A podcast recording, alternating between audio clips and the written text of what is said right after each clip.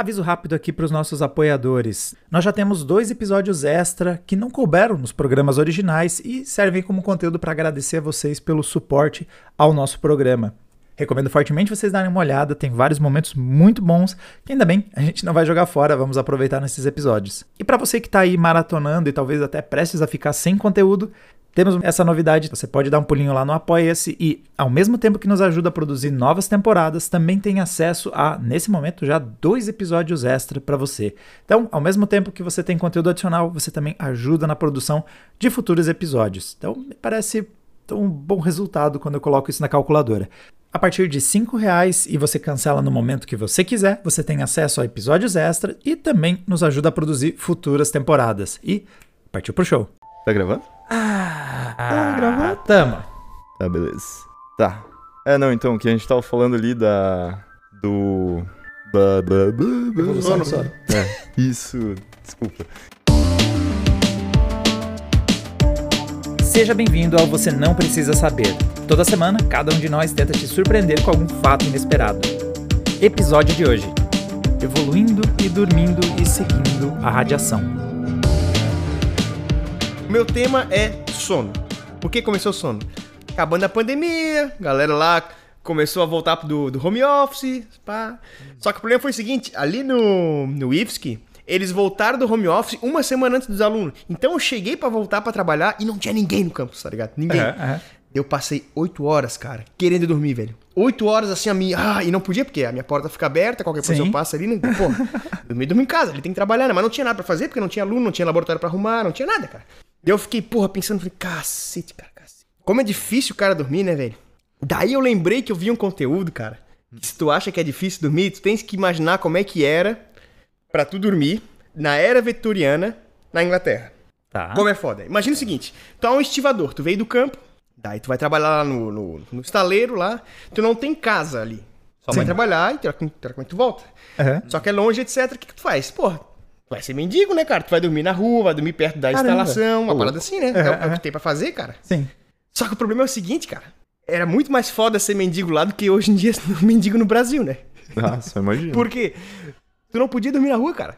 Tá, e aí... Tu dorme na rua, o policial vai lá e te acorda. Tá. Ele estava passando por um problema seríssimo de alcoolismo, de um monte de coisa. Então, assim, as ruas hum. eram, sabe, um caos. Uhum. Além disso, de, de não poder dormir, não te deixar dormir. Se tu consegue dormir, tu é extremamente um alvo fácil pra batedor Ladrão. de carteira, etc. Sim. E tinha muito disso. Muito, tá. muito, muito disso. Daí, cara, os caras vieram com umas ideias. Vamos, vamos ajudar essa galera aí, pá, né? Daí veio umas ONGs, é, uma delas era, era Salvation Army. Uhum. Eles falavam que o que o, esse tipo de pessoa precisava era, era, era soap, soup and salvation. É, uhum. sopa, sabonete e salvação, né? Uhum. Daí que eles faziam? Eles pegavam um galpão e assim, ó, como tu ia descansar depois de trabalhar pra cacete, dependia de quantas moedas tu tinha no bolso. Uhum. Tem três opções que eu vou separar pra vocês aqui. Tá. A tá. primeira é a penny syrup. É uma moedinha tá. para tu ficar sentado. Sentado? Eles tinham um galpão com um monte de banco. Tu pagava uma moeda e tu podia ir lá para ficar sentado. Daí você dormia, dormia sentadinho assim? ali. Tu, aí, olha que bizarro. Por uma moeda, tu não pode dormir. Tinha guardas que andavam no meio do negócio e te acordavam. Só que assim, ó, imagina, era, eu vou mandar uma foto pra vocês, era cheiaço.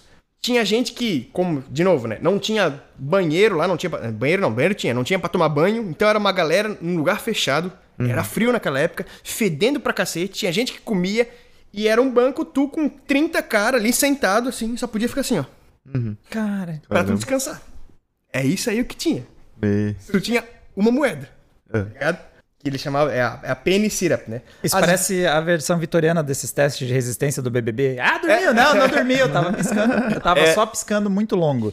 Era muito foda. E daí você, ah, como assim não pode dormir, cara? Daí nas fotos que eu vi, não tem ninguém dormindo mesmo, cara. Tá os caras acabados assim, tipo, parece que saíram do corpo, só tá o corpo do cara assim. Meu Deus do céu. E o cara vai trabalhar no outro dia, então. Depois disso. Dia. Sem dúvida. Cara, era Caramba. muito fodido, é muito fodido. E assim, ó, tu vendo conteúdo. É, a maior parte dessas coisas que eu vou mostrar pra vocês veio de um relato de um bispo Uhum. de uma dessas ONGs e tal, que começaram a fazer essas iniciativas. Uhum. E o cara falou, pô, vou ver se é bom mesmo, né? Daí ele se vestiu de maltrapilho e foi experimentar essas paradas. Uhum. Ele ficou horrorizado, assim, ele escreveu um artigo, publicou uhum. na época lá da, da massa, revista, massa. pra mostrar pra galera que, porra, a gente não tá salvando ninguém, cara, isso aqui é um inferno, velho. Pelo amor de Deus, tá ligado? Ó, daí era pro- proibido dormir, às vezes tinha comida. Esse era, era uma das soluções, né? Uhum. Daí, no inverno era terrível, porque, imagina, tudo fechado, né? Sim, sim. Porra, passar frio ou, ou feder, né? Daí o pessoal escolhia feder.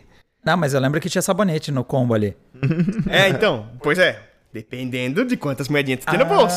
entendi. Agora, se tu tem duas moedinhas no bolso, tem uma outra alternativa pra ti. Que é o tal de hangover. Two penny hangover. Hum. Olha que bizarro. Os caras de novo tinham uma sala, ou sei lá, um, um galpão. Uhum. E eles amarravam uma corda de ponta a ponta. E tu deitava em cima da corda. Pe- Não, mas você tá em pé? Exatamente. pau. Eu tô falando pra ti, tô falando pra ti, cara. Eu, eu tô um pouco confuso porque se pareceu pior que sentado. Pois é. Mas tu podia dormir. Entendeu? Ninguém te acordava. Olha que bizarro. Você ficava tipo num varal assim. É, é. Cara, Você ficava pra cara secar, fica varal, velho. tu fica no varal, ah, tu fica no varal. Tá. É bizarro, cara. Tanto que aquela expressão, dizem, né, que sleep tight, durma bem, né? Uhum. Durma ajustadinho, né? Era porque tu Firme. tá no... Tá pendurado. Tá pendurado. E assim, e isso também a expressão do hangover, né? Também, esse aí já, eu vi um pessoal falando que é, é, tinha essa origem, mas outros historiadores já falaram que não era, mas era isso, tu tá... Aham. né, tu tá em cima da corda ali. E Uhum. o pessoal dormia, cara. Daí todo dia, às seis da manhã, chegava alguém e pá, o guardinha cortava a corda. E blum, daí todo mundo caía, acordava e ia trabalhar, tá ligado? Meu Deus.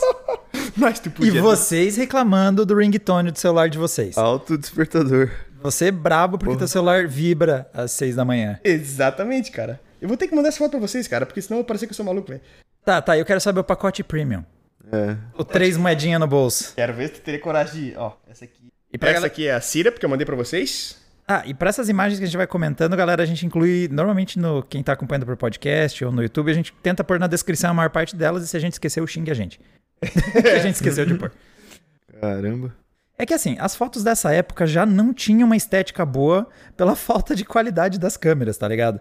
Elas já não eram bonitas. Nossa, te- tem gente que morreu é. por dentro aqui. Né? Cara, saiu do corpo assim e. vup. Mas tem aquele, aquele maluco ali, ó. Tipo, tá, tá com a cara na, na mão, tá assim, ó. É. Não tô dormindo, não. Cara, não pode ser. Bizarro, né? Bizarro, às vezes era em paredes, às vezes eram em bancos, sabe? Pô, parece que os caras estão numa igreja, tá ligado? É? Né? Exatamente. Esse era o Salvation Army. E tu vê, cara.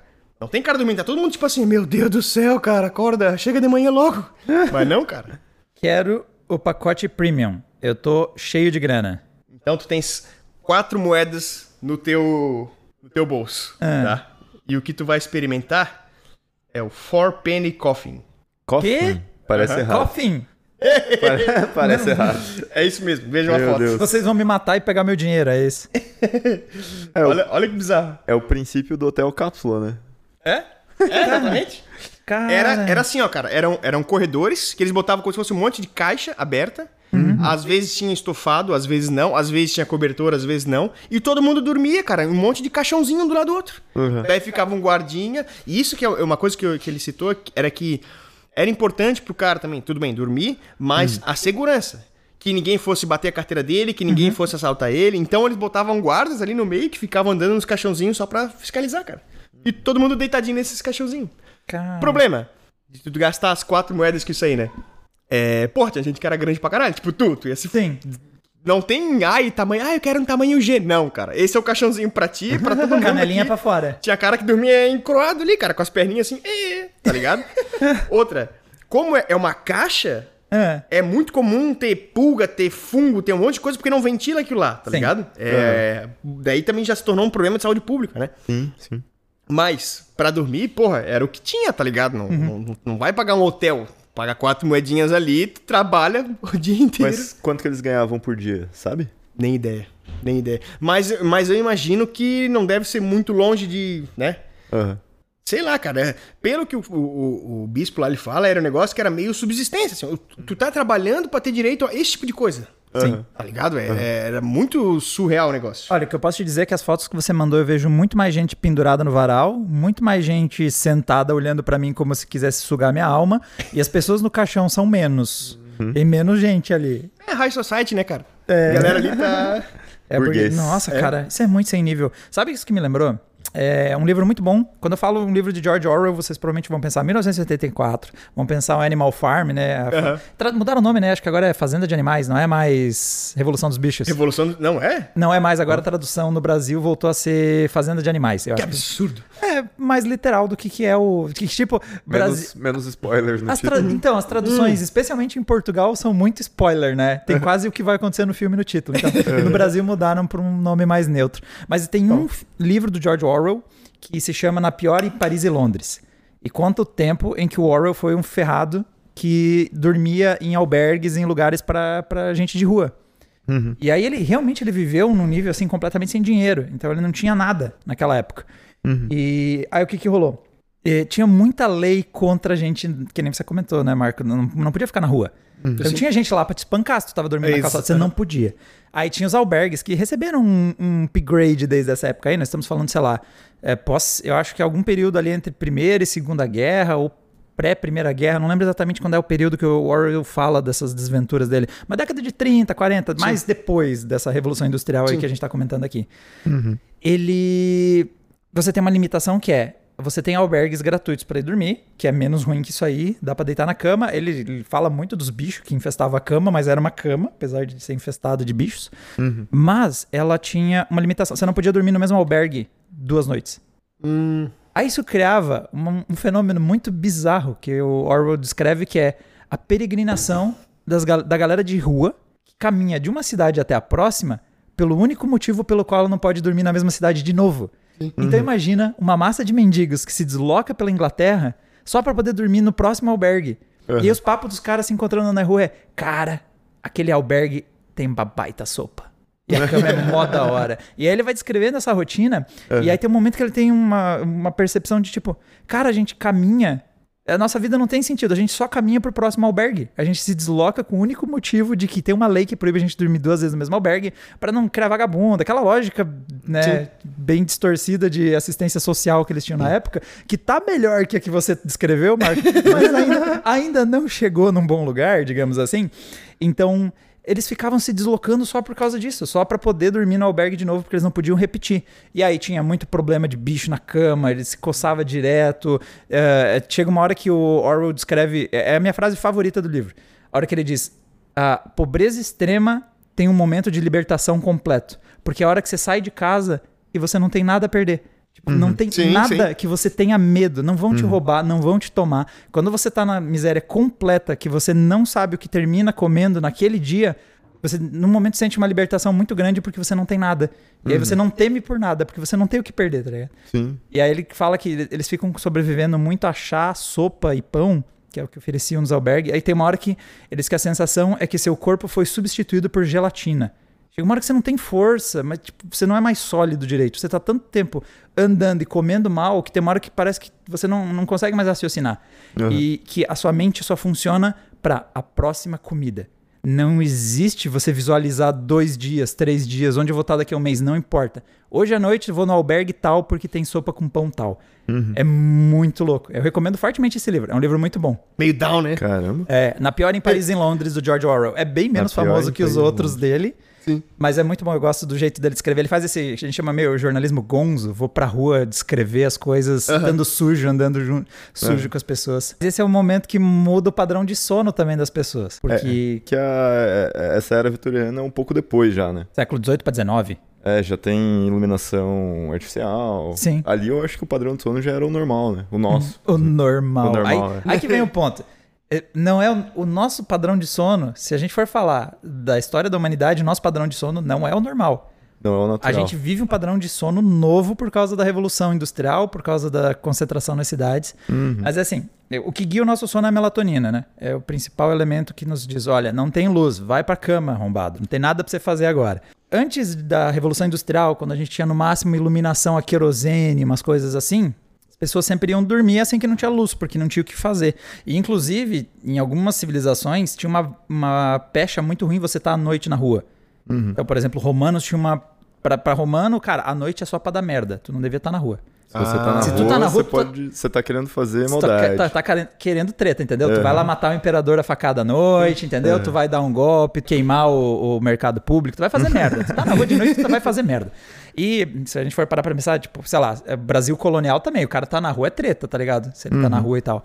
Então já tinha uma pecha ruim você sair à noite, até porque não dá pra fazer nada à noite, em teoria. Não é, é horário, inclusive, em que, pra algumas, várias culturas mais antigas, é horário em que o mal está mais forte. Então, é- e os serviçais do demônio. Então, tipo, é- você não deve estar na rua, resumindo. Então, as pessoas iam dormir, escurecia e ia dormir. Só que aí vem um padrão de sono que esse é o normal, que é o padrão do sono segmentado. Não sei se você já ouviu falar. Seria o sono natural. é, do- Esse seria o nosso sono natural. Sério? Porque, Peraí, pe- o sono segmentado tá falando aquele, aquele esquema do Leonardo da Vinci? eu não sei Não como é que ele sei. dormia. É. Tá. Dada a teoria, eu vou te contar uma história. Tá, tá, então beleza. Como é que funciona? O sono segmentado era que, na antiguidade, a gente tem vários registros escritos de pessoas descrevendo você ir dormir, acordar e ir dormir por uma segunda vez. Na descrição, muitas vezes são períodos de três ou quatro horas que você dorme, você acorda, fica acordado entre uma e duas horas e volta a dormir quatro horas. A gente sabe que isso é, é normal em vários desses registros porque ele é descrito tipo comeu. Você foi lá e comeu. Ninguém, quando tá escrevendo, explica. Então, ele comeu, ele pegou comida, abriu a boca, ingeriu, mastigou e engoliu. É algo extremamente natural pra gente. O primeiro sono e o segundo sono aparecem em muito texto assim também. Do tipo, então, ele foi lá, depois do primeiro sono, ele não para pra explicar o que que é o primeiro sono. É uma coisa tão Ah. natural no texto e tão todo mundo faz que ele não precisa dizer, não, o primeiro sono, porque aqui a gente dorme em duas partes. Não, é o natural fazer assim. Tanto que tinha, inclusive, recomendações de coisas como, por exemplo, eh, a hora de procriação ideal é entre o primeiro e o segundo sono. Porque prime... se você fizer antes do primeiro sono, depois de um dia de trabalho na lavoura, O cara vai É. estar cansado. é sempre bom lembrar, se você tá na dúvida qual é a profissão de alguém na história da humanidade, chute ah, lavoura que você vai acertar com 80% de precisão ao longo de toda a nossa existência como civilização, que provavelmente era da lavoura. Mas então, antes do primeiro sono, tá muito cansado. Dá o primeiro sono e nesse intervalo, hora do sweet love. Hora da procriação, hora de crescer. Somebody love. Hora do somebody love, porque a gente precisa de mais gente arando essa terra. Ah, outras coisas que eram comum fazer: jantar. Em algumas civilizações era comum ir bater um papo com os vizinhos e voltar, o que na minha cabeça parece um problema sério. de Você errar o timing de você ir visitar o seu vizinho. O cara ainda tá no primeiro sono. Também era muito comum leitura. E é muito louco, na real, tipo. Eu, eu, eu tava lendo sobre esse negócio, e daí o cara falando como que ele descobriu, assim, Uhum. que isso existia, tá ligado? Porque não é um negócio que a gente já, sei lá, sabe isso há muito tempo. Uhum. Tipo, o cara foi lá pesquisar e daí ele começou a ler uns relatos, tipo, de, de tribunal, assim, né? Sim. Tipo, ah, aconteceu um assassinato, tá ligado? Daí tinha lá o depoimento da filha da, da vítima. E daí ela só fala assim, ah, não, a gente tava dormindo, e daí a gente acordou do primeiro sono, minha mãe falou pra eu ficar em casa de boa, tá ligado? E daí ela saiu, foi embora. Daí nunca mais voltou, tipo, foi, foi morta e tal. Só que, tipo, nunca... É igual o Diego falou assim, nunca explicam o que é o Sim, primeiro sono, tá sim. ligado? É porque é aquela coisa. É, todo mundo sabe o que, que é, É. entendeu? Ah, depois do É almoço, normal, minha mãe acontece. sumiu. Você não explica o que é almoço. É. E aí você também não explica o que é primeiro sono, de tão natural que é. Tu falou do sono segmentado, cara. Eu não sei se estão ligados. Dizem que o Leonardo da Vinci, ele dormia em vários períodos no dia. Ah, tá. E eu também faço isso e não sou um gênio. Mas aí não vou tá. entrar pra história. Mas olha só, olha só. Ah. Eu li essa teoria, cara, tava no terceirão. Tá. Daí. Eu li essa teoria, daí eu falei, porra, não tem tempo pra fazer isso. Deixei quieto. E na pandemia, quando começou a pandemia, eu falei assim: ó, agora é minha chance, cara. Como é que funciona o negócio? Tu dorme 8 horas. Sim. Tá. Vai lá, dorme 8 horas. Beleza. O que, que eles falam? É o seguinte: ao invés de tu dormir 8 horas seguidas, tu vai pegar e vai dormir duas, dois períodos de 3 horas e meia. Vamos supor. Só que espaçados, não é um seguido do outro. Entendeu? Tu vai dormir, sei lá, da meia-noite até as 4 horas. Sim. E daí depois, tipo, dormir, sei lá, de- logo depois do meio-dia mais 3 horas. Beleza. Tem dois, né? Só que assim, ó, cada vez que tu particiona mais esse teu sono, tu consegue dormir menos. Tu consegue atingir aquele rapid eye movement, o, Sim. o sono REM, O REM. mais rápido, tá ligado? Então, chega um momento que daí, ao invés de ter dois de três horas, tu vai ter, sei lá, quatro partições de uma hora e meia, tá ligado? é. Só que assim, Tá. ó, pra tu botar isso em prática, eu cheguei a ver todo um protocolo, ele chama de Uber Sleep. Daí, assim, ó, tu tens que. É, é batata, assim, tu tens que condicionar teu corpo àquela hora. Tu bota alarme e fala assim, ó, pum, chegou na hora do soninho. Não interessa, tu pode estar no meio da aula, não interessa. Tu tem que largar tudo e pum. E Meu dormir, Deus. cara. E dormir. É bizarro. Então, porra, é, é- não é possível tu fazer isso. Exatamente, É, não dá. porra. Na pandemia, talvez né, desce, né? Desce, né? Mas eu larguei de mão. Tem um brother meu, capital, aquele cara lá, ele disse que já fez. E Só aí? que assim, ó, é, são é, coisa de um, dois meses pra tu condicionar teu corpo. Sim. E chega uma hora, cara, que realmente tu precisa dormir muito menos. Tu- o Leonardo da Vinci dizem que ele fazia isso pra se tornar mais produtivo durante o dia, né? Então, um sono que tu teria de 8 horas, tu conseguiu converter em vários picadinhos de 45 minutos, que no total dá, sei lá, 4 horas de sono por dia, tá ligado? E tu se revigora, sabe? Sim, não, sim. não é aquele soninho de, de meio-dia ali que tu tira depois do almoço, com a barriga pra cima, o botão da calça aberto. Não, tá ligado? É um sono que, porra, te reseta, cara. Aham. E se tu bota esse protocolo em prática, o teu corpo condiciona a tu funcionar extremamente produtivo naquele período que tu estás acordado, acabou, pum! Assim, ó, pode ser, sei lá, ah, 6 horas da noite, porra, não interessa. Se tu condiciona teu corpo aquele horário tu dormir, ou seja, tu tens 3 horinhas trabalhando ali, tu vai ter um sono do diabo, cara. Tu vai assim, tu vai, tá ligado? Eu tô imaginando o Leonardo da Vinci com o braço esticadinho ainda. Na, na- na lousa ali fazendo desenho no, no quadro. Não. Pera aí, vou ficar no metade desse traço, volto daqui a uma hora. Pegando o relógio de sol assim, hum, fudeu. tá ligado? Mas isso aí não cheira muito a. Isso aí é, é LinkedIn, mano. Não, isso, aí, é. isso aí você viu no É. LinkedIn, Marcos. Você falou, tá- é Uber Sleep, é a uberização do sono É, já, cara. exatamente. Porra, é? Mas é que tá, eu, eu lembro até hoje porque o Uber, essa expressão Uber, né, é, alemão, tudo bem? Sim. Sim, sim. Mas eu li sobre isso muito antes de ter o Uber de carro, de, de etc, tá ligado? Uhum. E, e foi uma coisa que quando lançaram o Uber do, do carro, eu lembrei, ah, mas eu já li um negócio de sono, não sei o quê. Naquela época era tudo, é, tá ligado? Uhum. E, cara, e assim, ó, teoricamente, né, fisiologicamente, diz a lenda que funciona, cara. Tem que botar em prática e ver se se adapta melhor, né? Claro, genéticas diferentes, né, padrão evolutivo diferente, etc. Pode ser que funcione pra um ou pra outro, né? Mas não é, não é incomum tu, sei lá, depois do meio-dia tu tirar um soninho que tu Porra, que sono bom, né, cara? Sim, Se tu atingiu aquele Rapid Eye Movement lá, a, a chance de tu ter um. Tu, tu acordar bem, digamos assim, né? São outros 500. Agora, se tu condiciona o teu corpo pra tu ter, sei lá, 4, 5 desses por dia, cara. Meu Deus Eu do vou, céu, eu cara. vou dizer pra vocês que quando eu durmo depois do almoço, uma horinha ou duas, eu normalmente acordo como se estivesse dormindo nesse albergue que você descreveu aí da corda, mano. Eu acordo como se eu tivesse sido atropelado e acordo confuso, não sei quem que eu sou, minha cara tá metade virada pra um lado.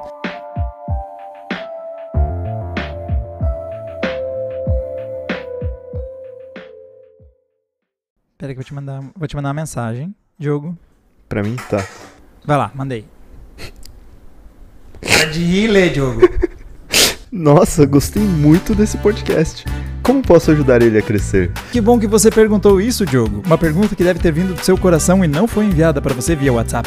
A melhor forma de ajudar a você não precisa saber podcast crescer é recomendar para os seus amigos. Mande nas redes sociais. Se essa dúvida que surgiu no Diogo de forma orgânica chegou a você também, você também pode nos ajudar a atingir mais público. Então compartilhe com todo mundo, inclusive pessoas que já estão aborrecidas com as coisas que você empurram para elas. Deixa eu mandar uma pro Marco também. Diego, dois pontos. Nossa, mas se eu quiser fazer mais. Não, e você é o Marco. Não, não Você Diego é é o meu nome Diego, no porra. WhatsApp. Eu sei, mas é que tu mandou pra mim. Eu não vou...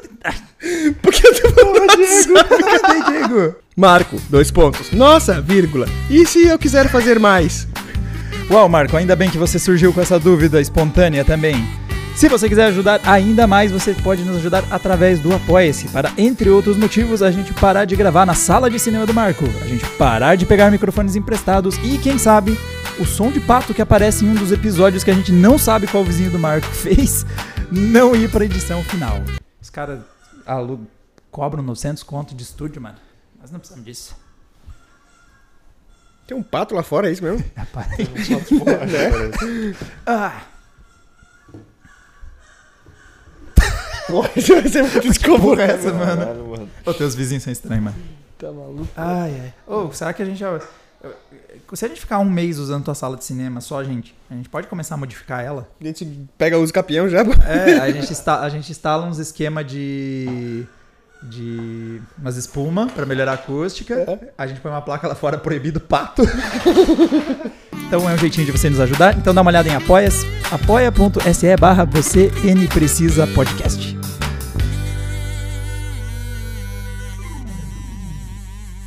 Quase li o ler de forma natural. Ia ficar ótimo, inclusive. Ia ficar ótimo.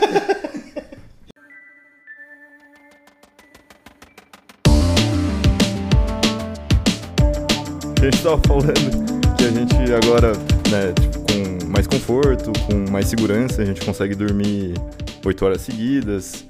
E isso é basicamente a, a evolução da nossa, do nosso comportamento, né? Sim. evolução do nosso sono, é, tipo, a gente tá se adaptando a isso e não necessariamente é não natural. Uhum. Então, mas isso é só pra puxar o que eu queria falar, Uhum. que é sobre evolução. E eu não sei se vocês viram uns anos atrás, saiu uma notícia. Uma notícia, é, um estudo, assim, que sobre como a evolução trouxe de volta um pássaro que não voa. Pera, Caralho. Pinguim? teve um, É aí assim, ele foi, Ele aí ele existiu, voltou. ele foi extinto e, e ele voltou a existir. Você tá querendo dizer. Por causa da evolução. Você tá querendo dizer que a evolução das espécies perdeu até a originalidade a essa altura? Exatamente. Mas é porque, assim, ó, isso é uma teoria sobre evolução iterativa. E, claro, não necessariamente é o mesmo pássaro que voltou à vida, né? Eu espero É, que sim, é né? só Senão uma espécie. surge, surge uma mamute. É uma, é uma espécie muito parecida, assim, mas é porque é, é- é- esse negócio de evolução interativa que eles dizem é assim, ah, existe uma espécie Tá. e da- dadas condições específicas, ela vai evoluir de uma forma. Se essas condições se repetirem, ela vai evoluir exatamente da mesma forma e vai acabar gerando, tipo, a mesma, o mesmo tipo de animal no final, tá ligado? Tá. E daí isso é um negócio que eles conseguiram observar num pássaro que não consegue voar, que viveu há cerca de 136 mil anos atrás, num atol. Sabem o que é um atol? Tá um conjunto de ilhas, né? É, tipo, é umas ilhas, só que, tipo, que passa muito tempo também embaixo d'água. Tem, tem Ah, um esquema específico, assim, tá. é. Aham. E daí, tipo, 136 mil anos atrás, eles têm evidências de que esse pássaro viveu, e daí rolou uma enchente desse atol que extinguiu esse pássaro. Sim. Daí, pelos registros de fósseis, eles conseguem dizer, ah, tá, extinguiu, não existe mais esse pássaro. E daí, pelos registros de fósseis, também eles conseguem dizer que, tipo, 130 mil anos atrás, eu acho, chegou um pássaro, tipo, a, a versão que voava desse pássaro, chegou de novo nesse atol Tá. e começou a evoluir de novo e resultou, tipo, nesse pássaro que existe hoje, que não, não voa também, tá E ligado? nenhum Ai, deles e disse, no mesmo mano, lugar." nenhum dos pássaros teve a capacidade de dizer, cara, eu acho que a gente já fez esse erro antes. É, é, pô, se pá Eu já baixei esse DLC aí, pô. Não, pensa no pássaro de, pô, se pá que não voar, não é uma característica evolutiva muito boa pra um lugar que pode ser que vai ficar embaixo d'água daqui a uns anos, tá ligado? Mas não, eles não tiveram essa, essa capacidade. É só porque eles chegavam nesse lugar e daí, como não tinha predadores, que eles não Sim. precisavam voar, Sim. eles foram perdendo essa capacidade, tá ligado? Até porque gasta energia para um cacete voar. Exatamente, exatamente. Mas isso em cento e poucos mil anos, você falou? É, uns 136 mil anos atrás, um deles foi A versão 2. Foi a versão 1, a V1. A ver- Ah, tá bom. V1.0 foi extinta. E eu acho que é 130 mil anos atrás, a V1.1 É, Império Contra-Ataca o nome dessa versão. começou a, a evoluir de novo. E daí Sim. hoje em dia a gente tem a V. Mal posso esperar o retorno do Jedi desse pássaro É, aí também daqui a 30 mil anos. É, a gente sabe que se eventualmente eles forem, forem extintos de novo, a gente consegue, talvez até artificialmente, transformar ele. É, é. Isso quer Muito dizer que se esperar tempo bastante vai ter dinossauros. Não necessariamente, porque talvez o que gerou os dinossauros já não existe mais, né?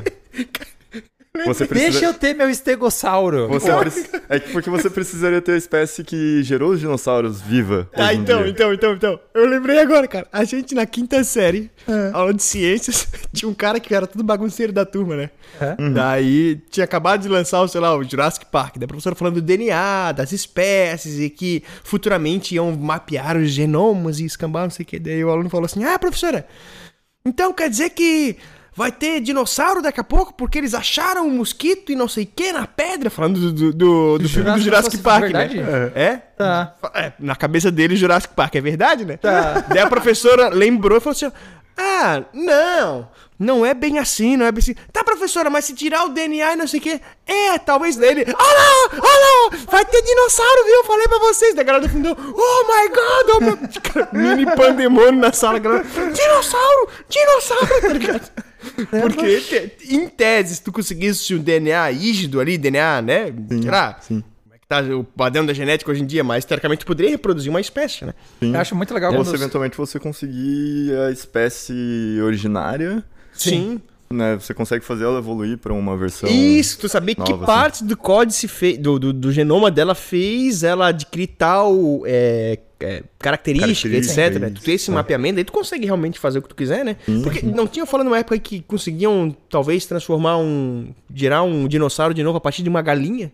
É, Então, Pois é, fazer uma de-evolução, assim, uma. É, é, é, de, é, devolução. Não sei, não sei Essa- como essa- qualificar isso. É. Procon. É, é, essa, é- essa é uma discussão engraçada porque, é, querendo ou não, quando você olha evolutivamente, nós mamíferos, nós povoamos a Terra com muitas variações, Uhum. mas a gente nunca chegou ao tamanho dos dinossauros.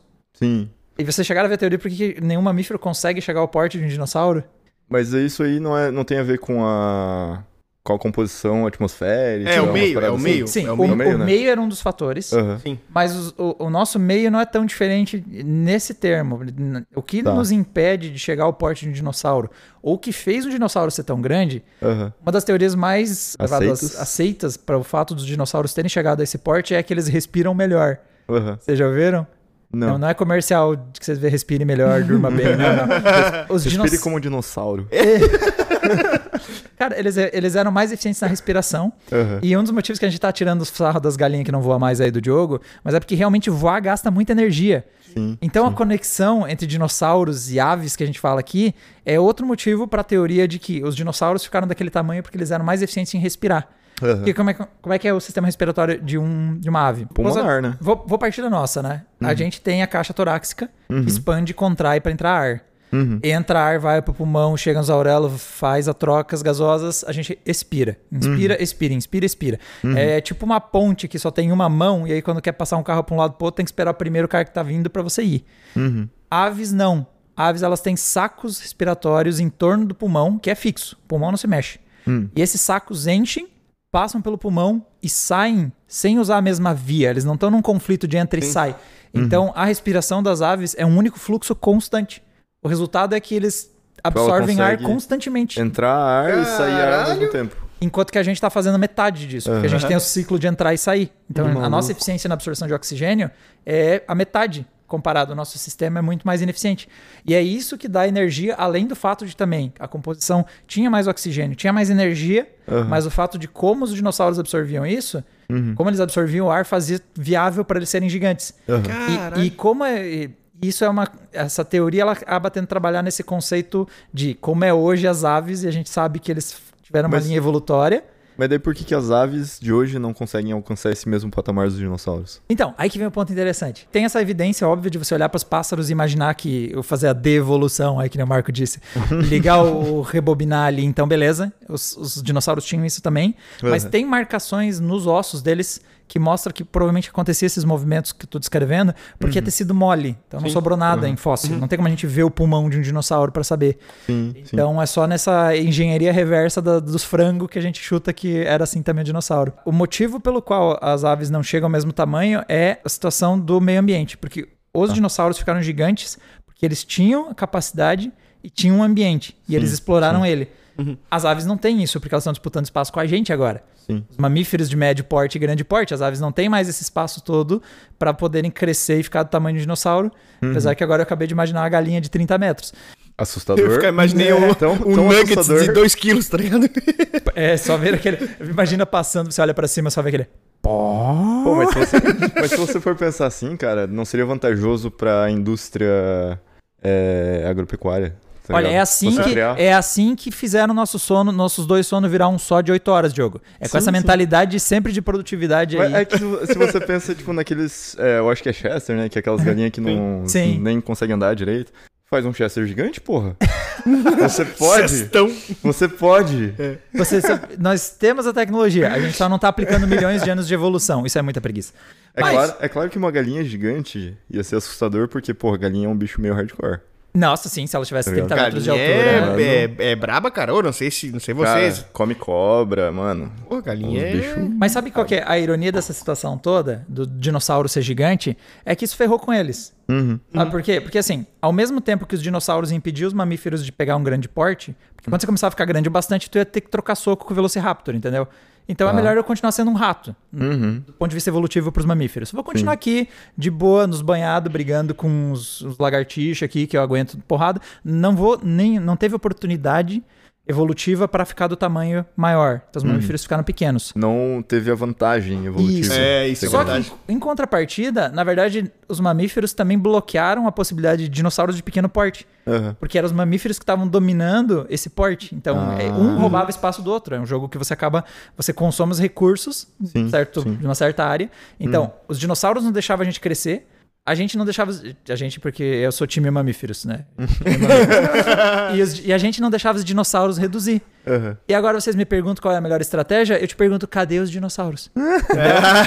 no fim das contas, a gente ter dominado o porte menor foi uma vantagem evolutiva a gente ter os mamíferos terem dominado os portes menores, porque para a sobrevivência do nosso bom e velho asteroide do episódio 2, que eu esqueci o nome daquele treco no México, Aham. quando ele bate Busca, tum, sei lá o quê. É, então, tenta aí ser gigante sem ar, seu arrombado. É. Com a atmosfera toda fechada porque, sei lá, choveu aqueles, aquele vidro preto lá e o diabo que deve ter acontecido quando caiu o meteoro.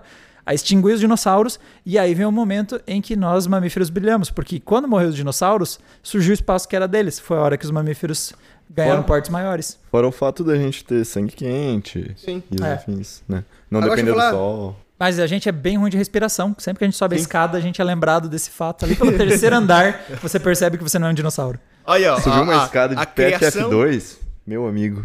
É, então. A criação da bombinha de asma deixou Darwin triste, cara. Acabou com a seleção natural, bicho. Porque a gente tá passando perrengue. Eu não sei se vocês pararam pra pensar. Comparado com a sociedade anteriormente da gente, a gente tá cada vez evoluindo menos. Sim.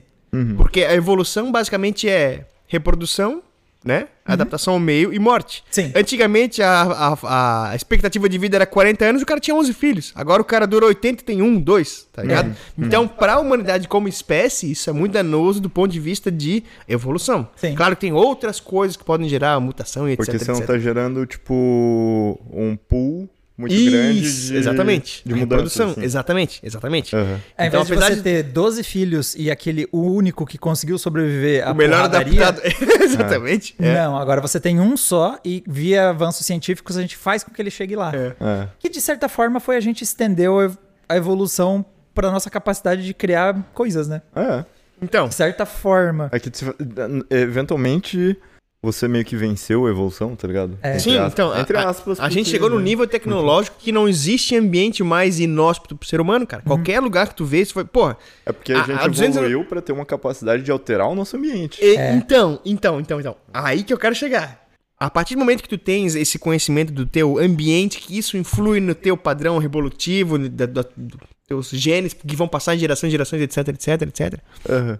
Uma parada que me chamou a atenção foi o seguinte: como tu falou, a gente tem várias espécies humanas: Homo erectus, Homo sapiens, Homo rudolfinis, Homo. Vários, vários. Esse último existe você tá me zoando. Não, sério, sério. Homo- Sim. Rudolfinis. Rudolf- Sim. Aham. É, tem uma região lá e. Dos Rodolfos. É, assim. que, que acharam ele lá. Não, sério, o esse aí tem. A gente, se eu não me engano, acho que foi umas, foi umas nove ou dez espécies Por que, humanas. que você tá? lembrou de Rudolfinis antes de Neandertal? Neandertal, todo mundo lembra do homem de Neandertal. Neandertal, Mas primeiro tu pensou no Neandertal. Rudolfinis. É, não, verdade, o Neandertal. Três principais eram Neandertal, Sapiens Cromagnon, não sei, Croma, Cromagnon. Agora assim, ó, foi essa questão de adaptação ao meio que fez o ser humano evoluir. Aham. Foi a partir do momento que a gente pegou uma pedra, a gente começou a quebrar a pedra. Aham. pra, pra usar como ferramenta, né? Os polegares e os opositores pra gerar alguma coisa. Quebrou a pedra, daí saiu uma lasca afiada. Opa, esse negócio é afiado, que porra é essa? Cortar o negócio, en- enfim, começamos a utilizar isso aí, né? Chupa dente de sabre. Fazer fogo. Né? Sim. Usar o fogo. Há cerca de 3 mil anos, algumas espécies de macacos chegaram o equivalente nosso da Idade da Pedra. De usar a ferramenta, de perceber o que tá fazendo, Aham. entendeu? Uhum. E aí te pergunto, será que esses, dado um lifespan aí de, sei lá, 100 mil gerações aí, eles vão chegar ao humano? Talvez. Eu acho que não. Só que por- daí o problema é assim, a gente vai deixar eles chegarem. Exato. esse é Exatamente. ponto. É outro ponto do meio, não é é mais a cruel. percepção dele pro meio. Ah, Sim. eu tô numa floresta, eu sei o que fazer. É. Aham, aham. Mas e se chegar aqui com o pé na porta na tua florestinha aqui, entendeu? É. Então vai ter essa, ainda mais com o ser humano cada vez mais globalizado, a gente tá presente em qualquer lugar aí, talvez a gente não deixe esse, essa espécie de macaco ao longo das 100 mil gerações dele Sim. chegar onde ele quer chegar. Ou talvez a gente facilite as coisas. Imagina, os macacos estão lá quebrando, conseguindo uma lasca, daí a gente pega e joga um canivete pra ele. tá ligado? Isso parece tão humano fazer essa idiotice. Ensina de dar pra os eles, recursos pra eles. Fogo, galera. Fogo. Olha só, você. Olha isso aqui. A olha minha isso aqui, anotação. tá assim, ó. Tá, pequenos primatas estão na idade da pedra. Daí eu botei a coisa lá. Daí eu botei assim, ó. Cérebro, flechinha, ferramenta, flechinha, comunicação, flechinha, pedra, flechinha, castanha, flechinha, lascas afiadas, flechinha, assalto, tá ligado? Porque é isso, assim, ó. Além de tu. Essa é uma questão de- evolutiva também.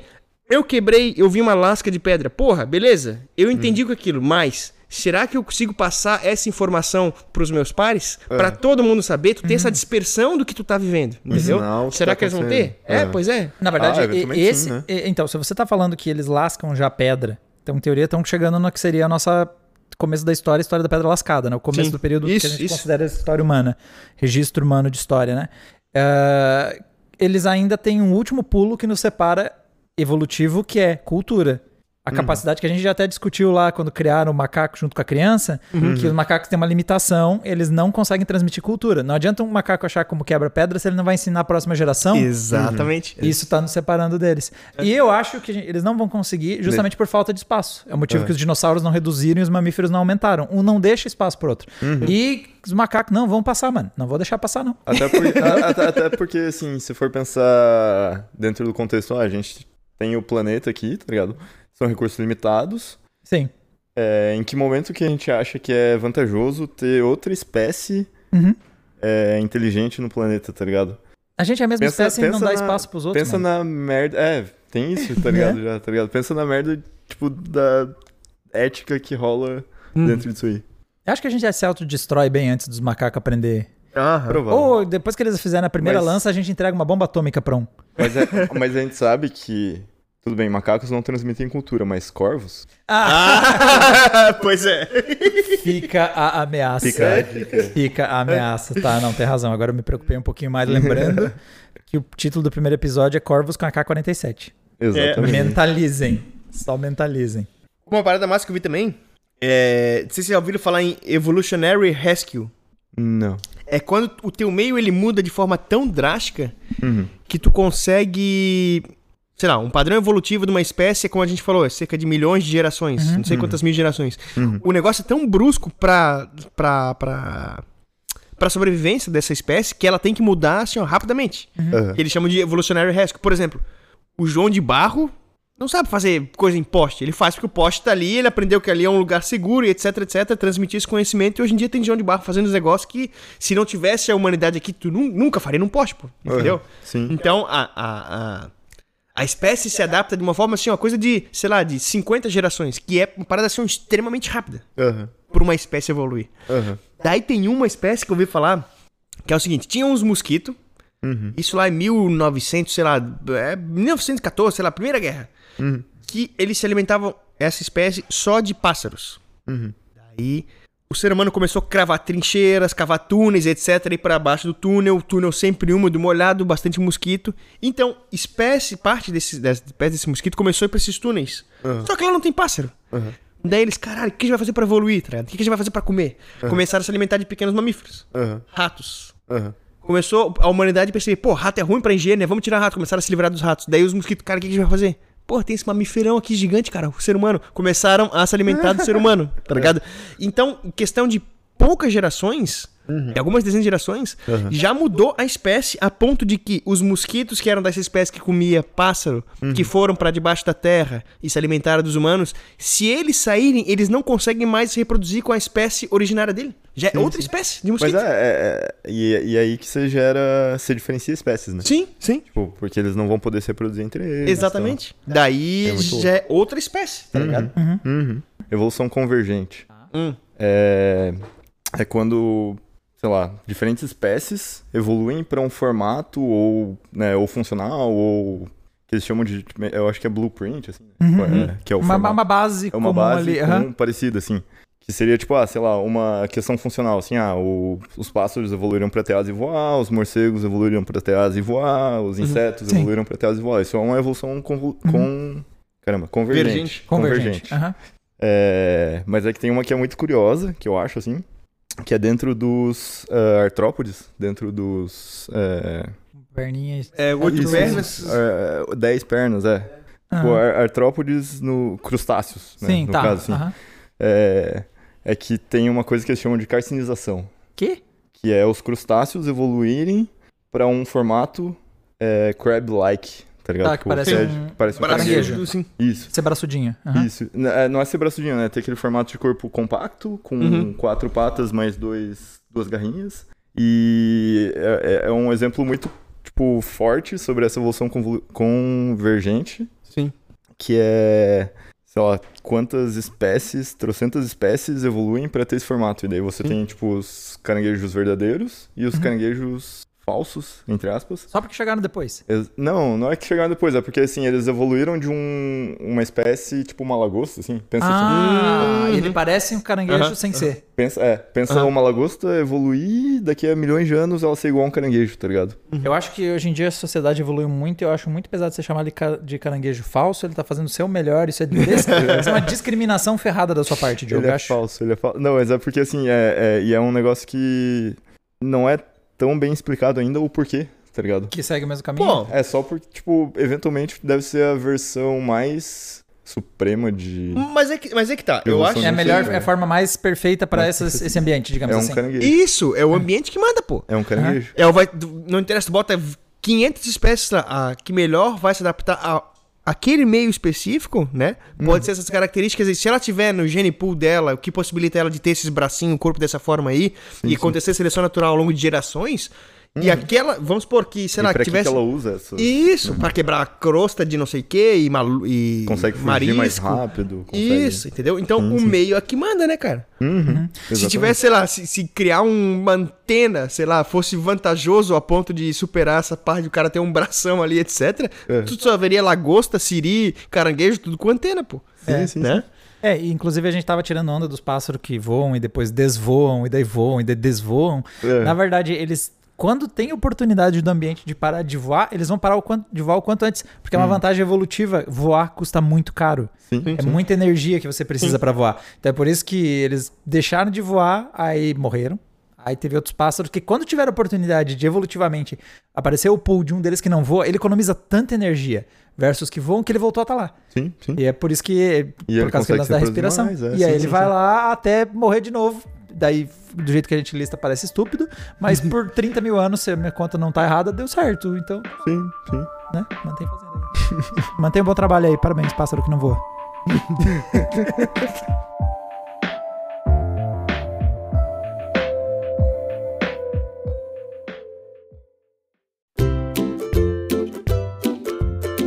Bom, senhores, hora da nossa sessão de erratas e também leituras de comentários. Então, começando pelos erros, vou já estrear essa sessão comentando o meu erro.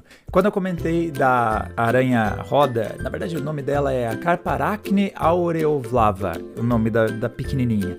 Eu mencionei que ela moveria até uns 80 litros de areia para fugir do seu predador natural. E eu dei uma errada no número, dei uma empolgada. Na verdade, ela move 10 litros. Eu multipliquei vezes 8 o valor. Ainda assim, acho que não estamos eh, tirando o mérito dela, porque eu quero lembrar que 10 litros é 5 garrafas PET de areia movidas, que é um volume grande, se você lembrar que ela tem basicamente o tamanho da tampa da garrafa PET. Então 80 litros foi muito, mas 10 litros ainda é muita coisa, tá de parabéns. Todas as aranhas eh, giratórias do Danúbio estão de parabéns pelo seu trabalho e espero que sobrevivam. Um comentário enviado pela gente por João Zimmermann foi o seguinte: ele aparentemente a gente tá preso para sempre nas leis bizarras pelo mundo. Inclusive, a gente deve cogitar talvez fazer um bloco fixo só disso, porque mais uma vez temos aqui um link de uma excentricidade. A Islândia anula a lei que autorizava o assassinato de cidadãos bascos. Pois é, tinha uma lei que incluiu uma exceção na parte sobre homicídios do tipo bascos está valendo. O decreto era válido já fazia 400 anos e, como vocês podem imaginar, era um símbolo um tanto violento de um período conturbado da Islândia em que eles resolviam as coisas com os bascos de jeito pouco amistoso. O Jonatas Oliveira mandou aqui pra gente através do YouTube o seguinte: ele disse que normalmente ele tem aracnofobia, ele não pesquisa sobre aranhas, porque, né, as pessoas que têm aracnofobia não curtem muito isso, ele também se considera aracnofóbico. Porém, ele conseguiu ouvir tranquilo o nosso podcast, conseguiu até olhar as imagens das aranhas, mas ele tem um amigo que, só de lembrar que existem aranhas no mundo, ele já fica paranoico. Eu também gosto de usar essa capacidade de esquecer a existência de aranhas. O problema é que, eventualmente, elas me lembram da existência delas. Mas ele colocou pra ouvir o podcast, mas não deu o título. Ele não sabia sobre o que estava vindo. Ele disse que foi uma das coisas mais interessantes da semana e até agora ele tá bem traumatizado. Então, em primeiro lugar, pedimos desculpa aí a quem, ao amigo do Jonatas que sofreu, mas a gente também entende que é importante vocês recomendarem os podcasts para seus amigos, mesmo que isso envolva alguns momentos traumáticos. É um esforço que a gente está disposto a fazer o sofrimento de vocês. O CM mandou aqui no YouTube também um comentário perguntando se a gente já estava pensando em fazer um canal de cortes. Então, a gente está trazendo essa ideia aos poucos. Então, a gente vai expandindo ela com o tempo, à medida que vai vendo o podcast vai ganhando público, vai ganhando interesse. No momento a gente vai de forma mais discreta, até porque é um hobby de nós três. Então a gente vai fazendo nas nossas horas vagas. Por enquanto a gente tem feito isso apenas como um divertimento que definitivamente eu tô gostando do resultado e eu fico feliz de ver que tem bastante gente que tá, curta, tá, tá aí curtindo também. Lá no Twitter, o Raps nos agradeceu por fazer, porque a gente ajudou ele a descobrir que Luan Santana, em qual fase da, do ato de chegar na, muni, na mina, ele estava na música Meteoro da Paixão. Eu fico feliz que o Raps não confundiu qual é o real cantor dessa música, apesar de todos os meus esforços em ficar misturando os cantores sertanejos. O Urso Monocromático também lá no Twitter, marcando o arroba você, comentou. Os primeiros episódios estavam muito bons e quanto mais vocês viajam, melhor fica. Você não faz ideia, Urso Monocromático, de algumas viagens que eu tirei por conta de tempo e pra edição caber dentro dos 20 minutos que a gente quer para cada bloco, mas possivelmente vocês vão ter a oportunidade de ver quando a gente se perde de vez. Lá por fim de cada bloco, a gente realmente viaja na maionese e devo ter novidades no futuro sobre esses trechinhos que eu cortei. E o Caselito no Twitter entrou em contato com a gente perguntando se ele conseguia ter acesso aos episódios antecipados, porque ele mandou um pix para incentivar o nosso a produção aqui do podcast, mas não entrou no Apoia-se. E aqui fica a dica pra galera que fizer donates aí através do pix, usando o nosso vcnprecisapodcast@gmail.com. Vocês só dão um aviso pra gente, manda por e-mail ou manda aí talvez pela por alguma das nossas redes sociais, o aviso que vocês fizeram, não fizeram o donate, e a gente dá um jeito de mandar para vocês o link antecipado dos próximos episódios. Também tem umas outras coisinhas que a gente tá armando, mas vocês vão saber mais pra frente. Pros nossos apoiadores, talvez role alguns episódios extra. E fechando aqui, o Pedro Trevisan mandou um e-mail pra gente, mandando um oi, parabenizando a gente pelo projeto. Ele disse que tá gostando muito do formato, então tô bem feliz que você curtiu. Disse que não conhecia nada do Brasil e, bom, essa é uma das motivações, a gente fazer ele. Eu gosto muito desse formato, mas eu não vi ninguém fazendo ele em português. Conhecia só galera lá na gringa fazendo ele.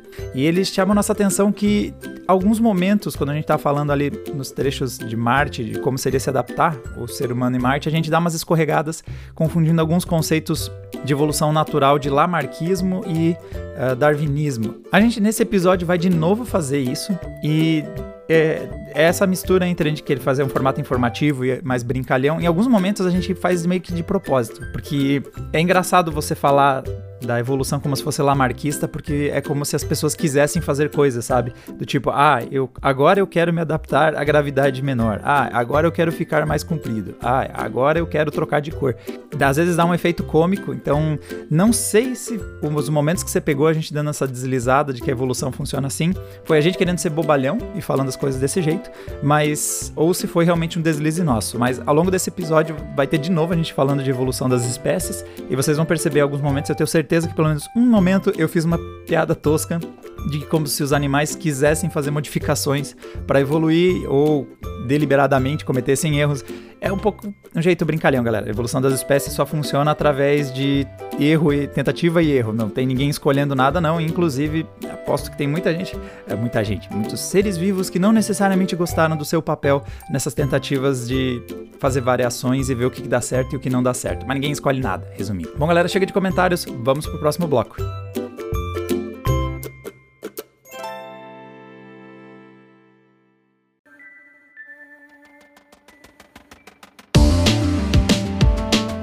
Bom, para fazer a conexão com o assunto do Diogo com o meu, eu até eu queria achar algo não óbvio, porque para falar de evolução e de radiação é muito a, conexão é muito óbvia, porque a gente tá falando de que meio altera a evolução das espécies e radiação é um elemento externo. Então, tipo, ah, você joga uma radioatividade, na ficção você vira o ciclope e dispara laser com os olhos, mas normalmente você vira um blob e morre, né? A radiação não é boa. A maior Ou desenvolve das... câncer, né? É, então, quase sempre a, evolu... a radiação não é positiva. Inclusive, a gente tem um, um, uma dualidade complicada como ser humano, porque a gente depende da radiação solar, uhum. mas ela também nos mata em altas doses. Sim. Então, por exemplo, um critério evolutivo importante foi a postura bípede, porque a gente tinha uma incidência menor de sol no corpo, uhum. por causa da nossa postura bípede. Então uhum. a gente conseguia sair em horários mais quentes que antes. Uhum. Só que em contrapartida, o ser humano avançou para regiões com menos eh, incidência solar. Aí a gente começou a ter menos melanina na pele para receber mais a radiação, porque era muito pouca que estava vindo e a gente precisa dela para fazer vi vitamina D. Sim. A gente tem uma dualidade de que a gente precisa de radiação solar, mas ela nos mata. Então, essa, esse critério evolutivo era meio óbvio. Então eu fui tentar achar algo menos óbvio. Tentei achar alguma curiosidade sobre evolução e radiação, e a única coisa que eu achei foi uma armadilha que é o seguinte, é a, a radiação adaptativa, que você pensa, beleza, é o uso de radiação na nossa adaptação como seres vivos, né? Ou, Uhum. é, parece tanto quando irradiação com radiação. Uhum. Só que é, é- é um cognato meio confuso, tá? Não tem nada a ver com radiação mexendo na nossa evolução, não. E É. radiação adaptativa é o processo que, por exemplo, quando os dinossauros foram de base e sobrou Uhum. espaço para os mamíferos, os ratos viraram e disseram, mano, eu vou virar um tigre. Uhum. Isso é radiação adaptativa. É quando Radiação adaptativa. E radiação adaptativa. Irradiação adaptativa. Isso Que não é nada a ver com radiação. Isso é. Sabe quando você espalha? Aham. É o conceito de espalhar. Você olha, mano, olha esses espaços aqui. Aí um, um rato virou e disse: Eu vou virar um tigre. Outro disse: Não, eu vou virar um elefante. Um É tipo- urso. aham. Claro que, né, tipo, tô sendo zoeiro, mas. Sim, É sim. quando você tem um espaço que tem uma explosão de variação de, um- Uhum. de espécies por causa desse espaço evolutivo que tá ali, entendeu? Aham. Ao invés de achar uma conexão, eu achei uma armadilha entre os dois assuntos. Mas o que eu queria comentar hoje é sobre radiação pelo mundo, que eu sei que é um, um tema muito caro pro Marco, que gosta muito de Fallout.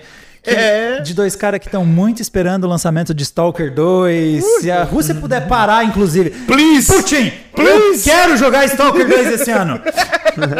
Porra! Deixa os caras terminar o jogo, velho. Tá, A mas vamos lá. vermelha ali. É, Eu vou marcar minhas férias pra quando tiver lançamento dessa merda, cara. Se eles adiarem, eu vou ficar very, very sad, cara. mas já, já vai adiar, Mas mano. já Não tem como adiado. Não, tá, tá pra novembro, né? É? Ia ser em abril. Tá. Daí acho que tá, tá final do ano agora. Daí minhas férias é final do ano? Pô, eles não tinham falado que eles, tipo, simplesmente iam. Mano, na progressão que tá indo a invasão Parar. russa, eu acho que vai dar pra terminar o jogo em novembro. É. Porque, né? Mano, os russos perderam um barco pra um país que não tem marinha. Eles já perderam um barco. Eles não têm. Eles perderam um barco contra a Ucrânia. A Ucrânia não tem marinha. Tu Como? viu que eles fizeram um selo do, do soldado ucraniano mostrando do meio pro navio? Tá, a galera tá que nem louco procurando o selo, cara. Porra. Sim, porra, é muito da hora. Mas vamos lá. E tem tudo. Cara, que a gente se quiser. Esse começo nosso parece idiota, mas tem tudo a ver com o assunto que eu quero comentar hoje. Vai. Que é o seguinte: se você quiser fazer o melhor sensor de radioatividade, nada melhor do que um barco afundado alemão da Primeira Guerra. Sensor? Barco Um sensor de alemão. radioatividade. Se você quer construir um sensor de radioatividade, não tem coisa melhor do que um barco afundado alemão da Primeira Guerra. Porque ele era feito de chumbo? Então, não. Tem a ver com. Aí que entra o lance da radioatividade. Na verdade, eu citei o barco alemão da Primeira Guerra, mas tem vários outros barcos afundados que seriam ótimos, né?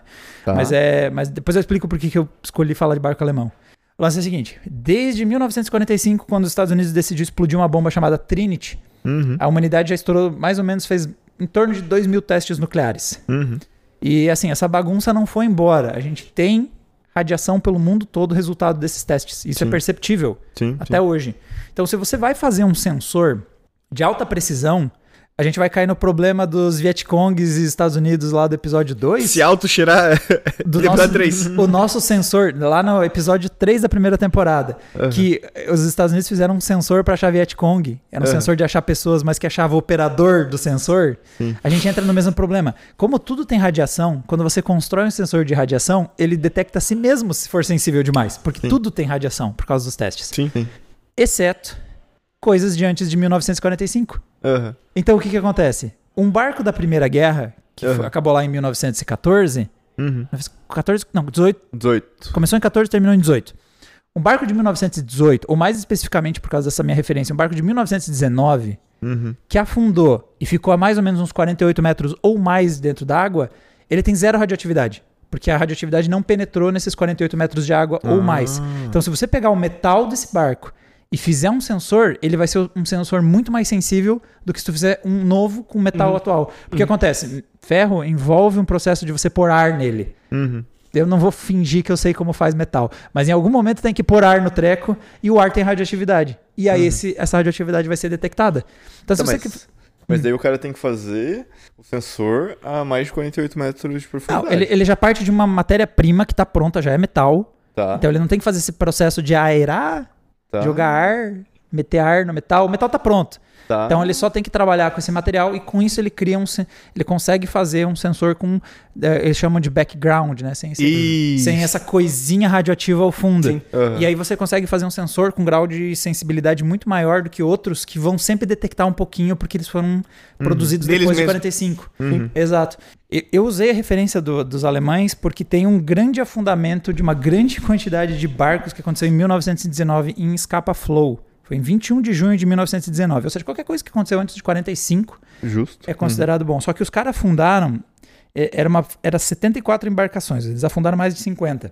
Uhum. Caralho. Que era o seguinte, a Alemanha perdeu a Primeira Guerra, Aham.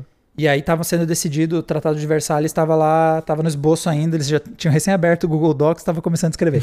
Aham. e aí os soldados alemães estavam lá capturados, esperando, diz que os caras estavam em condições ruins também, os caras estavam meio puto lá, porque não tinha É. comida, não tinham acesso ao correio, não conseguiam se comunicar com ninguém, estavam lá esperando ver o que ia ser feito com a frota alemã. Aham.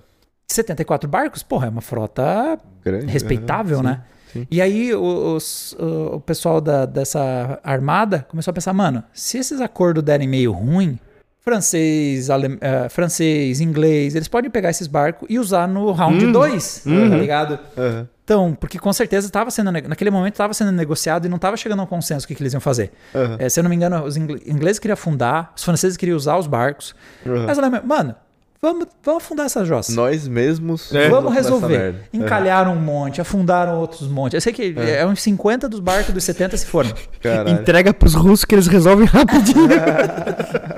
Aí sabe o que é o irônico? É, resolveu o problema primeiro, porque daí o Tratado de Versalhes tinha um problema a menos para ser escrito, porque afundou essa armada aqui que eu vou fazer. Sim. Não tem mais armada. Puxando de referência, a- segunda vez que nós vamos usar russo, né? Mas lembra da expedição do episódio 4? A tua expe- dos russos dando a volta? Tu lembra um dos problemas da expedição? Que era com como se movia o barco. Sim, Ele era carvão. sim.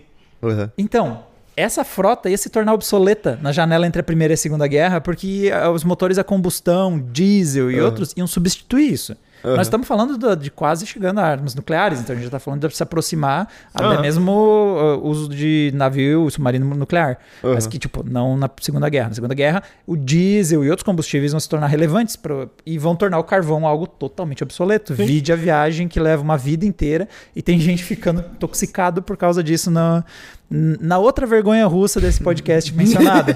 que inclusive a gente acabou nem falando, né? Mas os russos apanharam dos, chine... dos japoneses nessa história. Eu, eu falei, eles perderam tudo, cara. Sim, pô, os bichos tomaram um pau. E, inclusive, foi- o mundo ficou tipo. Homem branco apanhando por esses asiáticos, tá ligado? Aham. Cultura da época, né? Bastante racista e tudo mais. Mas, então, esses barcos iam se tornar obsoletos de qualquer forma. Mas eles, no fundo do mar, virou uma commodity importante para algumas coisas que não podiam ter radiação, ou além Sim. de ser grandes quantidades de metal relativamente fáceis de ser extraída. Não, não tão fácil assim, Sim. mas eh, o suficiente para em alguns momentos valer a pena. Então tem o caso curioso aqui de eh, o HMS Exeter. Era um co- e outros cinco barcos, era um conjunto ali, era um conjunto de americanos com australianos, tinha- era, mais, era um conjunto enfrentando ali os nazistas de vários países. E ele foi encontrado eh, em 97. Ele estava fundado 200 pés abaixo d'água. Não sei quanto isso dá em metros, mas barco todo mundo gosta de dizer pés. 200 Então, imagina pés. 10, 20, 200 Imagina 200 havaianos empilhados em cima da outra assim. 200 havaianos uma em cima da outra, vocês conseguem visualizar isso. Então, 200 pés abaixo d'água acharam em 97. E 10 anos depois ele não estava mais lá. Eles acharam ele em 97. Caralho. Em 2007 alguém tinha roubado todos os fucking barcos afundados, cara. Os caras moveram toneladas de metal, porque ele tinha esse uso bastante útil. aham. E tem até uma teoria aí, mas é, é confabulação, que o Voyager 1, que é, que é- se eu não me engano é o primeiro Sonda satélite espacial. que sai do sistema solar. É o primeiro objeto criado pelo homem que sai do sistema solar. Se eu não me engano, é a Voyager 1. Aham. É, antes dela teve uma outra sonda. Tem uma teoria, eu vi. Mas assim, agora nós estamos indo bem pra post de YouTube de, de entusiasta que revirou documentos, tá ligado? Aham. Antes da Voyager teve um outro é, desses que foi enviado pra girar a galáxia. Aham. E ele, ele tinha um sensor de baixa, é, de alta precisão radioativa. O Aham. Voyager não tinha, o Voyager 1 não.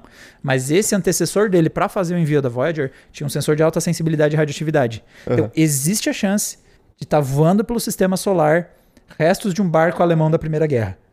Porque é o sensor que foi reaproveitado e para ele ter a sensibilidade, ele foi mandado para o espaço. Imagina um, um ZT pegando o negócio assim, né? do lado do negócio de uma suástica, sei lá? Porra. Não, What the eu, fuck? eu espero, no mínimo, aquele chapéu pontudo dos alemães da Primeira Guerra, do, do exército do Kaiser. Do Wehrmacht. É, Foda. mas também pode ser nazista se for cedo bastante. Sendo É, afundado de, antes de Antes de 45, 45. tá valendo. Sim. É, até 45 os alemães já tinham se entregado. Então, sim, eu Hum. consigo imaginar uma suástica atravessando o cosmos. Meu Deus. Tá, tu falou desse- desses navios afundados e tudo mais. Ah, Tu sabia que a tripulação de um submarino nuclear tá menos exposta à radiação do que alguém na superfície? Sério? Caralho. Como? Porque a maior parte de- que a gente recebe de, de, de radiação cósmica, etc., vem do Sol. Então, se tu bota uma barreira de alguns metros de água, tu consegue blindar isso aí. A ponto de ser mais baixa a radiação que ele tá recebendo do reator, que tá a 4 ou 5 metros ali, Sim. tudo bem, blindado e etc., do que um cara que tá lá na praia, pegando um solzinho, pá. É, até porque o reator lá vai estar super bem Exatamente, protegido, né? exatamente. Só que assim, Depende, ó, soviético ou não? uma coisa curiosa é a seguinte: toda barreira de radiação, ela nunca barra 100% da radiação. É. É uma exponencial. Então tu tende a zero a Aham. barreira. Mas Mas, nunca ela chega. sempre passa é alguma zero. coisa. Sempre, Aham. sempre, sempre passa alguma coisa. É, é fisicamente impossível tu barrar 100% do negócio. Por causa do negócio dos átomos mesmo. Isso, exatamente. Tu sempre tem espaço pra tu ter uma dispersão de energia, etc. Lá os fótons passando e, e tudo mais. Então esse cara, mesmo estando mergulhado lá dentro, ele tá recebendo uma radiação maior do que Aham. alguém que estivesse na mesma profundidade Aham. né? Fora do reator. Sim, E sim. por isso, tu falou do background, né? Quando a gente vai usar um equipamento de radiação, um medidor, algum, algum etc., uma câmera de ionização, um Geiger e tudo mais, ele sempre tem um período que tu liga o equipamento, Uhum. ele faz uma leitura inicial do ambiente e ele constata o que ele leu do momento que tu deu a bateria até agora como background. Ele, Ah, ele isso integra e ele fala assim, ó, seguinte, sim, porque assim, ó, diferentes locais do mundo, a gente tem backgrounds diferentes e assim, Sim. ó, totalmente diferente. Aham. Então, ele faz essa medição interna e ele percebe assim, pô, eu tô recebendo tantos fótons aqui por segundo, por sei lá o que e tudo mais. Isso aqui é o background. Aham. Então, qualquer coisa que estiver fora disso, quando tu liga um equipamento de radiação, quando tu dá em contato com um objeto radioativo, Aham. então dele vê, ele só mede aquele outro pedaço lá. Aham. Entendeu? Então, talvez tu tendo um metal que tenha muito menos impurezas, etc., esse background dele fique mais perto do nulo, perto Sim. do eu não tive leitura. Exato, Aham. exato. Entendeu? E aí você consegue fazer leituras de precisão, porque por conta de- desse sim. teu sensor, o que, que vai acontecer? Ah, é, vai ser muita piada do Chernobyl da HBO, né? Do Aham. tipo, hum, a nota que deu 3, nem ruim nem bom, 3. Uma 3 é a linha de corte. Aí digamos assim que a sensibilidade parte de 3, aí você fica, ah, beleza. É Três é o 3. quê? 3 Três é é o número, zero? 3 é a minha base. É, porque de 3 ao 0 você não consegue ter a referência. Sim, sim. Então você fica sem como conseguir medir fora dessa faixa. Mas quando você quer uma precisão muito alta, e o motivo de pegar esse tipo de material para fazer sensores de baixíssima precisão é, por exemplo, numa usina nuclear, as pessoas precisam ver se não tem um vazamento. Aham. E, cara, não pode estar escapando. E pode ser que seja lento e gradual. Então, eles têm salas construídas com esse metal para ter baixíssimo background. E se tiver uma variação mínima, você sabe que ela aconteceu. Uhum. Aham. Então, esse é o motivo que você ainda usa até hoje para você perceber, mesmo essa variação parecendo tipo, ah, é- felizmente a evolução me deu a capacidade de resistir a um pouco de radiação, que eu preciso pegar sol, entre outras coisas, para fazer vitamina D, mas você precisa perceber que tá vazando aos pouquinhos, Sim. entendeu? É a versão o cheiro do gás de cozinha ter cheiro, é basicamente Sim. isso que as usinas nucleares têm, elas precisam uhum. ter a sensibilidade muito baixa. Sim. E notar que, então, tá escapando urânio, tá é. ligado? Só por segurança. É, é, tipo isso. Aí você precisa desse tipo de material. É. Né? Agora, a gente falando de, de, de, usina, cara, hum. vocês estão ligados? A, a usina nuclear, a energia nuclear, ela é a mais segura que a gente tem. Sim, Es- Estatisticamente, assim. Estatisticamente. É. O que, que o pessoal faz? É, a, grande, a grandeza não, a. Não, a grandeza. proporção? É, é, assim, como é que tu calcula se é seguro ou não é seguro? Aham. Tu pega o número de mortes por quilowatt gerado. Tá. Uhum. E daí tu bota, se tu botar isso, tu botar isso no gráfico, vou mandar pra vocês depois ali, ele faz uma média dos países que são da OCDE e que não são da OCDE. Cara, morre muito mais gente construindo, e aí que tá, tu tem que pegar a ponta inteira do processo. Desde o cara construindo uma hidrelétrica, Uhum. ao cara botando ela em operação, ao cara fazendo a manutenção, e daí tu Uhum. bota na ponta do lápis quantas pessoas morreram. Aham. E a energia nuclear é a mais segura que tem, cara. Sim, sim. É uma dualidade que acontece com o voo de avião também. É. Porque voar de avião é muito seguro. É quando você coloca isso por quilômetros viajados versus pessoas morridas. O problema é. Morridas, isso. Pessoas morridas por quilômetros. É, é, é, foi. Eu sou um excelente comunicador com formação no ensino superior, inclusive. Mas o ponto é.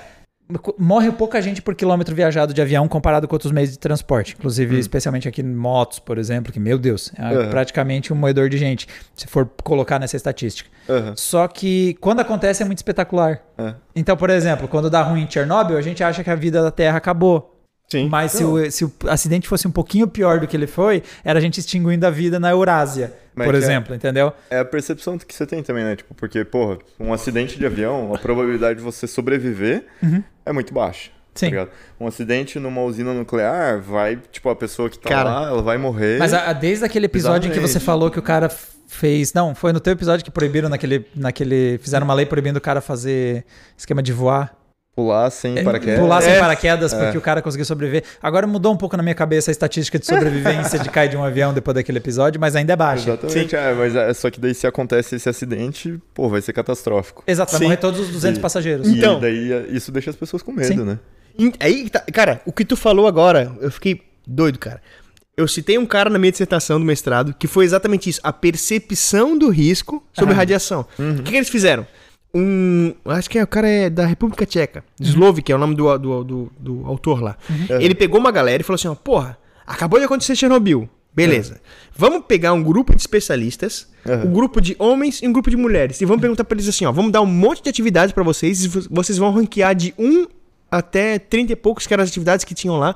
Qual que vocês acham que é mais perigosa? Tá. Daí o cara botava, tipo assim, ó, andar de moto, um, dois, tal. Daí tu bota Uhum. aqui, um é o mais perigoso e Uhum. 30 o menos perigoso, né? Sim. Daí eles dão 30 atividades lá. Daí tu vê como essa percepção tá estranha. Uhum. Por exemplo, a maior parte dos civis, do pessoal que não é especialista, achava que energia nuclear é um negócio extremamente perigoso. Sim. E os especialistas achavam que não, é um negócio extremamente seguro. Aham. Ao passo que raio-x, por exemplo, Aham. Tu fazer um exame de tomografia, a comunidade, o homem e a mulher, etc. lá, achavam que era um negócio extremamente seguro e os especialistas falando, não, é perigoso pra caralho. Aham. Daí tu fica tipo, porra, tu vê como a percepção das pessoas é totalmente diferente, né? Do, do que é perigoso e o que não é perigoso. Sim. E o que me leva a crer que, o- é, na real, é, é o que foi, né? A crer que os especialistas falaram que um exame de raio-x, uma tomografia, uma mamografia é um negócio extremamente perigoso, é que, pasme no que eu vou falar, toda dose de radiação potencialmente pode te gerar um câncer futuro. Toda. Toda. Toda. Um raio-x que tu fez quando tu tinha 15 anos, pode ser que daqui a 30 te gerem um câncer. Caralho. Olha que pira, mano. E assim, ó, e eles fizeram esse estudo bem na época de Chernobyl, cara. Que, Cara, Sim, tu que tava pegar as na, psique de todo mundo. Nossa, tu pega as revistas da época, cara, assim, ó, Chernobyl! Era explosão, bum, gente com cinco braços, assim, ó, ah, tá ligado? Era isso que tinha. Foi um pânico generalizado, entendeu? Só que assim, ó, até tu pegar os especialistas e falar assim, ó, cara, tudo bem, teve as cagadas que teve, etc, etc, etc, mas tu pega todas as usinas que tem ao longo do mundo. Quanto foi gerado de quilowatts? Quanto foi economizado em não ter que queimar carvão e etc? Quantas pessoas deixaram de morrer? Se tu botar na ponta do lápis o negócio, não tem como tu vender essa ideia pra alguém. Porque o pessoal quer o negócio do cara pegando fogo sendo a usina, sabe? Sim, sim. Então é muito difícil tu desconstruir esse negócio e falar assim, ó, energia nuclear é um negócio extremamente seguro. Aham. Tanto que a água começou a bater na bunda agora dos, dos países europeus e tá todo mundo começando a reativar, Aham. exatamente, Voltou. reativar as usinas É, nucleares. o caso mais marcante é provavelmente o da Alemanha, né? Que agora é Nossa. altamente dependente do gás russo. É. Porque abandonou. Pra, É. Tipo, os caras ligaram o zero radiação. Os caras abandonaram totalmente o, pro- o projeto Depois- deles de usinas nucleares, né? Depois Sim. de Fukushima, né? Sim, E também tem Fukushima- Fukushima, e também foi Fukushima- uma. Não, tipo, depois de Fukushima, a Alemanha implantou esse negócio Exato. de Sim. zero energia nuclear. Só que assim, ó, é, é aquela questão da teoria do queijo, no cara. foi um mesmo. Pra um negócio dar ruim numa usina nuclear, é muita coisa que tem que se encaixar, tem que alinhar Marte com Mercúrio, com não sei o que, cara, pra dar ruim. Aham, Entendeu? Se tu aham. faz o negócio certo hoje em dia, porque hoje em dia tem a agência, a agência Internacional de Energia Nuclear que os caras têm protocolos extremamente rígidos que se tu quer botar a operação uma usina, tu vai ter que, sabe? Aham. Não vai ser a- essa zona que era antigamente na, na, na So- República Soviética que ninguém sabia de nada, tá ligado? Então hoje em dia tá um negócio muito mais seguro. E realmente, cara, se parar pra pensar ali, é é, é a solução a ser explorada. Tanto que é o que eu imagino que vai ser utilizado como forma de energia em colonização de Marte, etc. Sim, com- sem extra, dúvida. Né? Sem Extra dúvida. coisa. É que não tem como fazer a relação entre o quanto energia você gera Sim. e tudo, sobre desde descarte de materiais, tudo, não tem como comparar. É porque a gente não olha, né? Porque não é tão maneiro, mas, porra, o que você afunda pra fazer uma hidrelétrica? Cara, que daí você é, diz, não, é. beleza. A hidrelétrica é extremamente ambient... ambi- do ponto de vista ambiental, tem baixíssimo. Limpa, entre Limpa, aspas, Extremamente aspas, limpa. né? Então, limpa depois que tu estourou a porra toda, entendeu? pra construir ela. É, Porque é- você vai mudar o clima do lugar, você vai, tipo... Imagina quantas espécies Quantas vão. espécies você vai matar, É, é. não, é, É é, ruim, é ruim pra cacete. Assim, o problema da nuclear é. Beleza, tu exauriu o urânio. Onde é que tu vai botar essa merda agora? Uhum. Sim. Esse, esse é o único problema que tem. Entendeu? Daí o pessoal tá pegando. De novo, tu tens que ter uma barreira grossa o suficiente e blindante o suficiente a ponto de não deixar essa radiação interagir com o ser humano. Então eles pegam minas abandonadas de carvão e vão lá e começam a jogar o negócio, entendeu? Pra tu ficar livre disso aí, né? Teve até uma empresa é, é, italiana que Aham. foi multada, que estava descobrindo que eles estavam pegando esse rejeito radio- radioativo e estava pegando uma Guardando em fossa. casa. né? num ferro velho, tá ligado? Não, eles estavam afundando, cara. Estavam botando em container e afundando lá na costa da Itália num negócio que era extremamente profundo. Profundo o suficiente a ponto de que pessoas dificilmente vão conseguir detectar isso aí, porque tu tinha uma Ah, barreira de água muito grande pra interagir claro. com a radiação. Então tu nem sabe que tá lá, Sim. mas tá afundado lá. Até o momento que chegar um aquele peixe que tem um negócio aqui na frente que começa a mutar e destrói, cara. Sei lá, pode dar muito ruim. Vai sair um Pode- kaiju ali do fundo do mar. É, exatamente, cara. É, é. Eu gosto que Cara, a, nossa, o- a nossa imaginação sempre imagina algo maneiro, mas a gente sabe que ele vai morrer de câncer ali. Provável, provável. spot, tá ligado? Ele vai ver, olha, tá brilhando, morreu. É. Ou, tipo, porra, de repente parou de brilhar a luzinha dele ali, tá ligado? É. Porque ele mutou e, pá, se fudeu. E Caralho. Ô, tu Não, falou esse mas- negócio de. Não, por favor, vai, vai. Não, não, um negócio que eu sempre. Eu, eu ficava pensando, pô, pra onde que a gente vai jogar isso, tá ligado? E daí eu pensava às vezes, pô, não, e se a gente, né, manda pra lua, sei lá. Só que daí você pensa assim, não, cara, mas se der ruim, vai dar ruim grande. Imagina você mandou um foguete cheio de negócio radioativo, tá ligado? e ele explodiu no céu. Pá, se pá que. É, não é, É, é, é, não, não, exatamente, exatamente. Você não precisa saber é uma produção de Diogo Furcal, Marco Bertoncini e eu, Diego Kerber, que também faço a edição, masterização e tem várias outras coisas com amo que eu faço também. Correções ou sugestões e contatos podem ser feitos por vcnprecisapodcast@gmail.com, que também recebe pix para quem quiser apoiar o projeto. E falando nisso, para quem quiser ajudar na produção de mais episódios, temos um Apoia-se, disponível no apoia.se